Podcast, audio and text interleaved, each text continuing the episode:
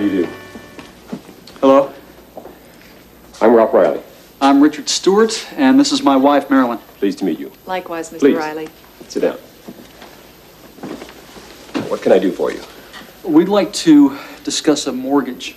For a house. Fine. Are you buying a house or are you refinancing your present home? We're planning to buy a house. And we'd like to find out about a mortgage. Uh, We are customers of the bank. As a matter of fact, my whole family banks here. I have some questions to ask. Do you own your house or do you rent? Um, neither. We live with my parents, Dr. and Mrs. Philip Stewart. And how old are you? I'm 29. I'm 30. And Mr. Stewart, what is your occupation? I'm a freelance photographer. And Mrs. Stewart, do you work? Yes, I'm a designer, and I work in a boutique. Did you bring any savings or salary information? Last year's tax forms? Yes. Here they are.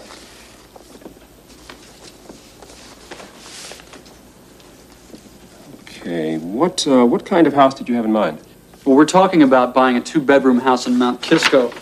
Here are the financial details on the house. Thank you.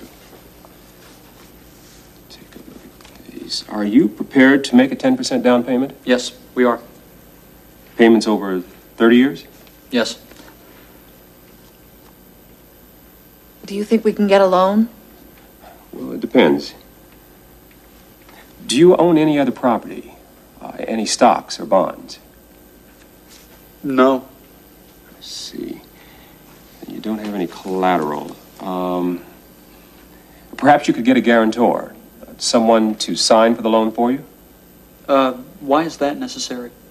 Since you don't have enough income and you don't already own any property, the bank needs to be sure you can pay the mortgage every month. A guarantor is responsible for the loan if you can't make the payments. I see. Well, the idea of buying a house is exciting. Thank you, Mr. Riley. We'll read this over carefully. Thank you. Goodbye. Thanks. Goodbye. And hope to see you soon. I hope so too. Take care.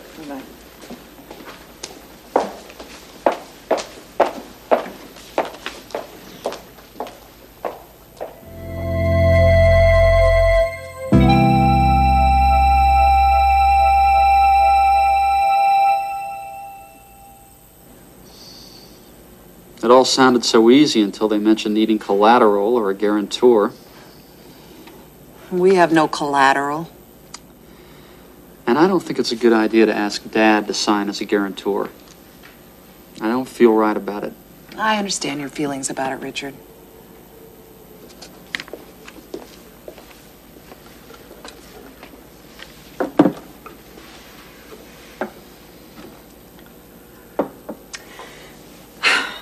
Now tell me, what's the problem? We can get a loan from the bank if we can put up some collateral. And we don't own anything to use as collateral. Or someone can sign with us as a guarantor. Why don't you speak to Dad? No. If we buy a house, I want to be able to handle it alone. Everybody needs help sometimes, Richard. I understand your feelings about it, Ellen. In two or three months, I'll have an advance on my book and be able to put more money down. What about the house in Mount Kisco?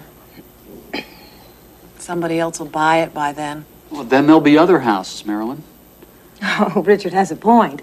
You're just beginning to look. We're in no great rush, it's true. Uh, This has been a great learning experience for us, Marilyn. Right, talking to the real estate agent, looking at the houses, talking to the loan officer at the bank. It has been a learning experience, that's true. I think you're doing the right thing. Taking your time, looking around, especially with a purchase of this kind. You're talking about a lot of money. We'll call Mrs. Martinelli and tell her to keep looking for us. And I'll call Mr. Riley at the bank and tell him we'll see him in a couple of months. And if you ever need Dad or me to help you, We know. you know we'll be there for you. It's a Stewart tradition. We're a family. Oh.